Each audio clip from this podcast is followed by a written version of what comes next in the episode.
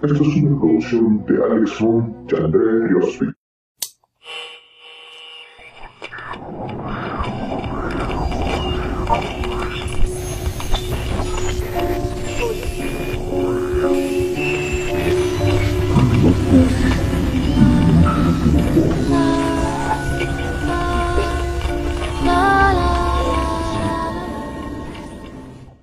Esas personas cuando te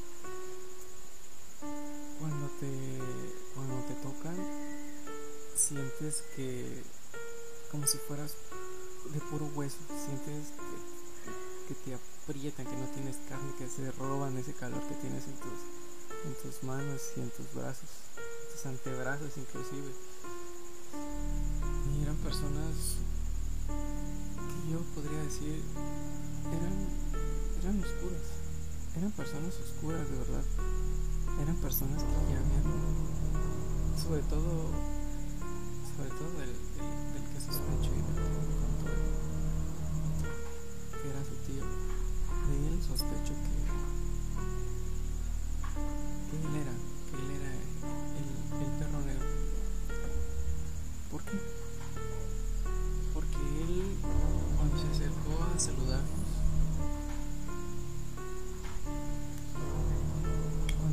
Saludarnos después de que lo había descubierto porque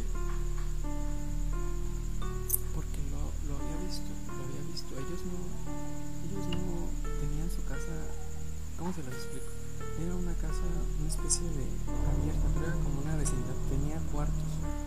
Mi compañero vivía con su familia pero no era una familia humilde. Las puertas eran como cortinas. Cuando yo pasé no sé si fue fortuna o infortunado, el aire corrió una de las cortinas y ahí estaba el señor, el señor tirado con cortes. Este, este señor tenía, tenía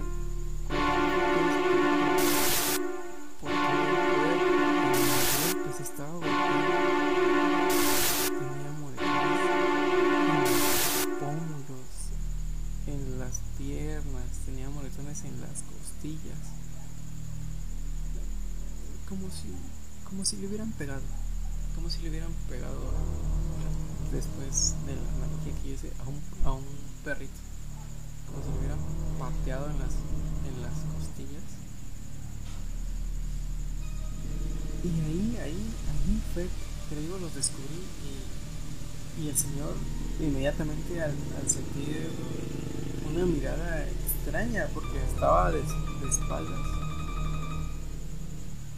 Abrió los ojos y volteó inmediatamente. Pero sus ojos no eran, Eran como ojos como de una especie de bestia. Así, se los, los, no sé si se los imaginan, son como unos como ojos de gato pero ensangrentados. Eran unos ojos rojos este señor pues, cuando, se volteó inmediatamente se le pusieron se se le, se le cambiaron esos, esos,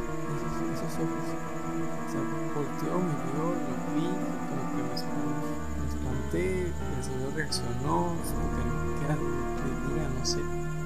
Cambió sus ojos se le borró todo el rojo de los ojos y se le hicieron normales las pupilas al vernos. Uh, mi compañero un poco apenado eh, dijo va pasa yo vivo más adelante este y el señor salió inmediatamente se puso una una camisa. Se puso una camisa porque nada más estaba vestido como con un pantalón. Les digo estaba tirado en el suelo y, sí tuve como que una impresión un pero había sangre fue lo que más me llamó la atención.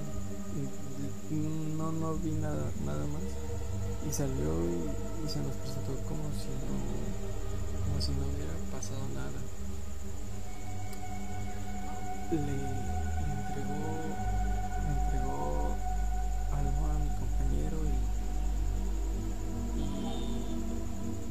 y, se presentó se presentó con nosotros.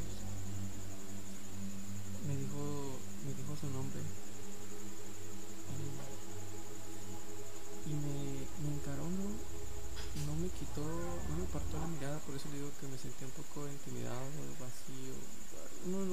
No, no sabe si fue por porque de por sí, o sea, tienes miedo como a las personas violentas o a ese tipo de de cosas, pero pero sucede, sucede que, que, te marca, que sabes, como que te como que te, se te va el tiempo, se te va la noción del tiempo, como que te pierdes hasta que, hasta que reaccionas y, y sueltas sueltas un poco la mano o intentas abrir porque para ser honestos yo también me clavé me clavé me lo quedé viendo fijo mm, mm, yo nunca hago eso.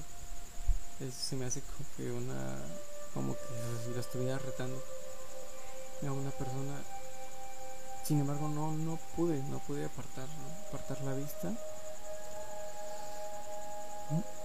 Pasado el pasado pasado el, este encuentro que tuve mi compañero les digo que me confesó me confesó me confesó este este secreto. Me dijo ves viste viste todo lo que había ahí verdad y dice y le, y le comenté que sí.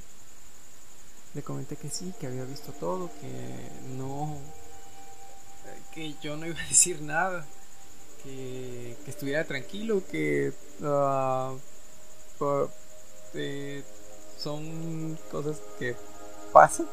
Eh, fue lo primero que se me ocurrió, la edad no me daba como para decirle, ah, pues a lo mejor puedo haber tenido un encuentro. No, no, no, no, no me dio, le dije, no, no voy a decir nada. Ok. No creen que me estaba vacilando. Yo siento que me hubiera dado cuenta. Porque me empezó a tomar un tono serio. Su cara le cambió. Su cara le cambió y me dijo...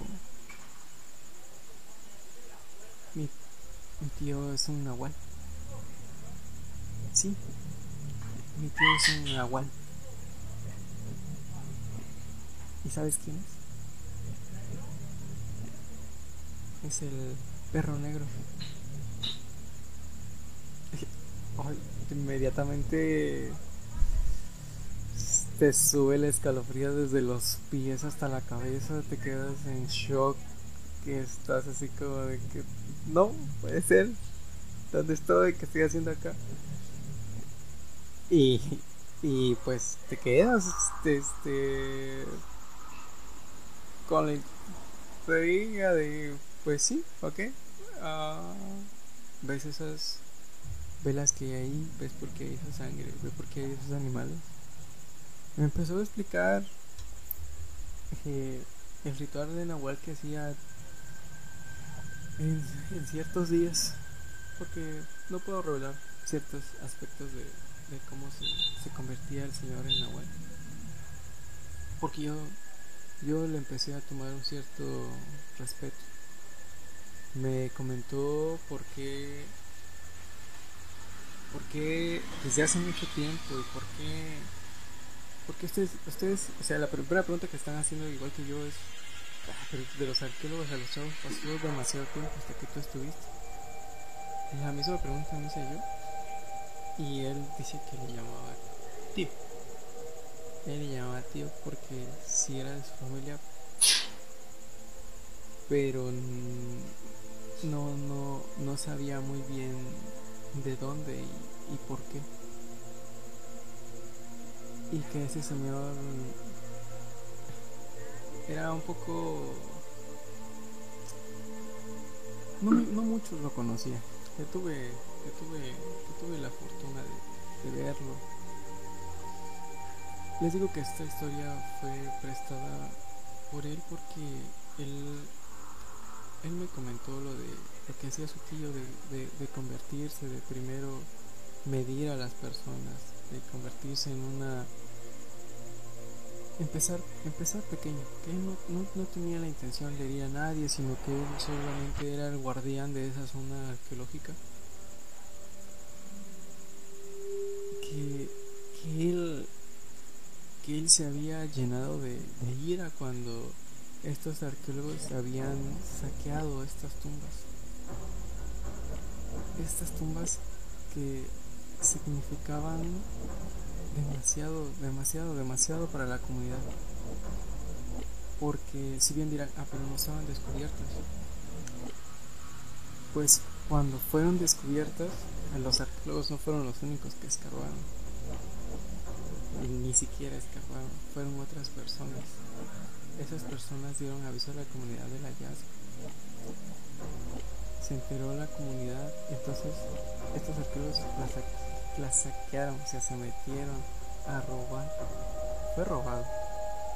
Fue robado, todo fue robado y entonces ahí fue donde, donde el Señor decidió convertirse en Nahual para, para el resto de, no sé decir de su vida, pero de su de su existencia. A día de hoy yo creo que, que puede, puede seguir estando presente este perro negro ahí. El pueblo ha crecido. Sin embargo, esta zona arqueológica se sigue manteniendo intacta. Ya nadie ha hecho más por descubrir.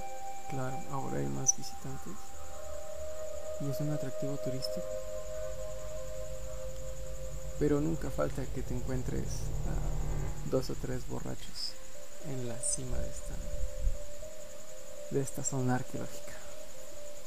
Y pues aquí termino, concluyo mi historia. Eh, esta es mi historia, se tituló Perro Negro.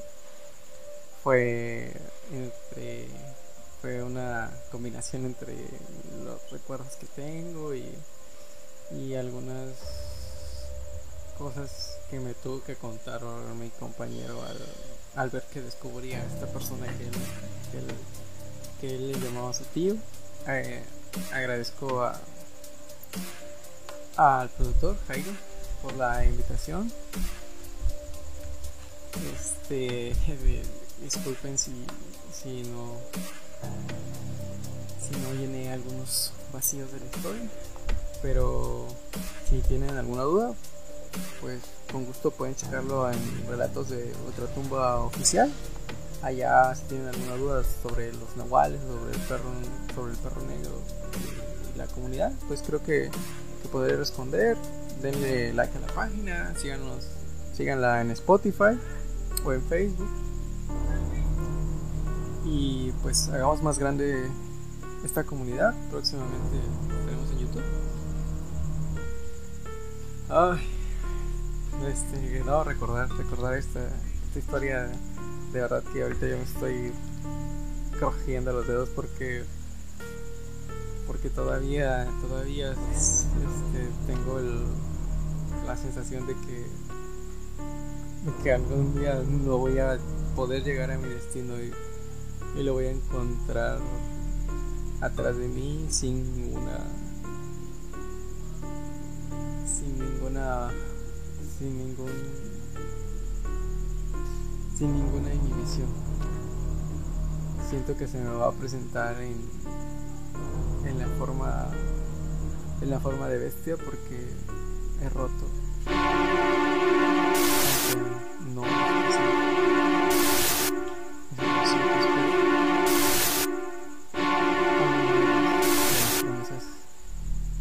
esa familia. Bueno, el objetivo también era que, que, conocieran esta historia y que si ven ese perro negro no le hagan daño, solo es el guardián de, de esa zona arqueológica. También es una persona, les digo, yo la, yo la vi herida y pues nada más. Gracias.